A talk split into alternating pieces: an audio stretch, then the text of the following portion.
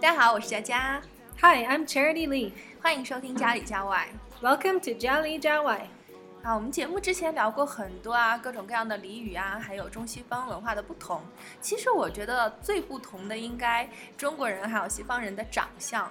所以呢，今天我们想跟大家聊一聊关于长相会用什么样的词来描绘呢？ That's right, today we're going to talk about how to describe someone's appearance. 好，那我们就开始相互描述一下吧。 好，那我先来描述一下 Charity Lee 好了。嗯，Charity Lee is tall and slim. She has delicate facial features and fair skin. Her eyes are crystal blue and have a double fold. She has a pointed nose and fine lips. Her light brown hair falls to her shoulders. 哇，这是个大美女。嗯，好，那你要不要描述我一下？ Okay, okay, I'll describe you, Jaja. Jaja is medium height. She has a heart shaped face with a dimple on the left side. Her eyes are small and she wears deep blue glasses. She has shapely eyebrows, a small nose, and a red mouth. Her fair skin contrasts with her midnight black hair. 嗯，好像把我说的很漂亮一样，谢谢。 好，那我们刚才说了这么多描述一个人的长相的词汇，那接下来呢，我们就来说一说。 Let's start today's show. 从身材开始吧。如果一个人的个子比较高或者比较矮，应该怎么说啊？ Tall or short? 嗯，这个应该大家都很熟啦。那如果说中等身材呢？ Then we would say medium height. 嗯，那如果说这个人胖的话，可不可以用 fat 来形容？ Oh, in our culture, we don't tell people that they are fat. It's very rude. 那那可以用 overweight 吗？ Um, a person could say that they are overweight, but if someone else told them they were overweight, they might be very offended. We don't like to talk about our weight, 哦 especially girls.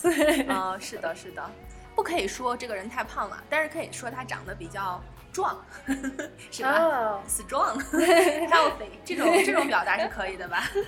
you can say that, but they probably wouldn't quite know what you mean. 哦 When we first came to China, many people told my husband he was so strong, 哦 but we didn't really understand what they were saying. 哦，所以你们不会用这种表达吗？那如果是一个人长得高高的、壮壮的，用什么样的词汇会好一些？ Um, maybe we would say he is bigger or he has a large frame, 啊、 but we try to be very polite about it. 哦，是这样的，好吧？那哎，其实我觉得用他比较有肌肉会更好一点，是吧？ if you tell someone they are muscular, then they will say thank you. They'll see it as a compliment. 啊，是这样。那如果是苗条的话，当然就谁都很爱听了，是吧？ 所以苗条用哪个词来表示？ Slim or slender. 嗯，所以 Charity Lee is very slender。 Thank you. 嗯， 好，那接下来的话，脸型，脸型嘛，比如说像我的脸，刚才 Charity Lee 说我的脸是 heart shaped face. I think heart shaped is a very cute face, and you have a cute face. 呃谢谢 So- 我觉得我的是 round face 或者叫 oval face。 Oh, 嗯， I guess you could also say round face, but heart shaped sounds so much nicer. 更漂亮一点哈。那那像其他的脸呢？比如说，我们有一种脸叫国字脸，国字脸就是方脸，可以叫 square face，是吧？ Um, 中 I 国的 guess you 国 could say that, but usually we would just say round or oval or long. 嗯，就很少用方的这个来形容 That's right. 啊、那眼睛呢？ Oh, eyes. I like to describe eyes. They're so expressive. 所以像西方人的眼睛和我们有最大的区别了，因为你们的眼睛都特别大，而且是深陷的。嗯这种用英语会怎么来形容呢？ That's right. Our eyes are big and sometimes deep set. 嗯，对，deep set 就是深陷的意思。那其实中国人特别喜欢说一个人长着一双水灵灵的大眼睛，所以怎么说呢？ Crystal clear eyes. 嗯，对。 Sometimes they look like you can see right into them. 那会说话的大眼睛怎么说？ Expressive eyes. 哦，对，千万不要说错了哈，是 expressive eyes，不是 speak eyes。那眼睛周围的眉毛用哪个词来表示啊？ eyebrows, 嗯，睫毛呢？ eyelashes, 对，哎，那那个翘翘的睫毛呢？ curled eyelashes. 哦，curl 就是哎，头发弯弯也是可以用 curl 来表示，是吗？哦，是的。那刚才说的双眼皮就是 double fold eyelids， That's right. 嗯，那单眼皮就是， Single fold eyelids. 嗯，好的。 那接下来到了鼻子了。鼻子的话就是有大鼻子、小鼻子。小的时候呢，家人总是形容我说长得小鼻子小眼儿的， 所以小的话就用 small，然后大的话就用 big 就行了。 That's right. 我们都认为你们的鼻子是那种高高的、尖尖的，这样子的会怎么表达会比较好？ Uh, 那像你的鼻子可以叫 pointed 可以， nose 可以。啊，尖尖的。那像那种鹰钩鼻怎么说 A hooked nose. 啊？ 很多中国人告诉我们，外国人我们的鼻子是很大。呃很大，应该不是一个褒义词吧？我应该呃，应该是说很高是吧？ 我没有听很高，但是我听很大。啊，好吧。嗯，那接下来到嘴了。嘴的话，中国人特别喜欢形容樱桃小嘴，可以叫 cherry mouth 吗？可以吗？ Maybe you could say that, but I haven't heard it. 嗯，就是你们不会形容吗？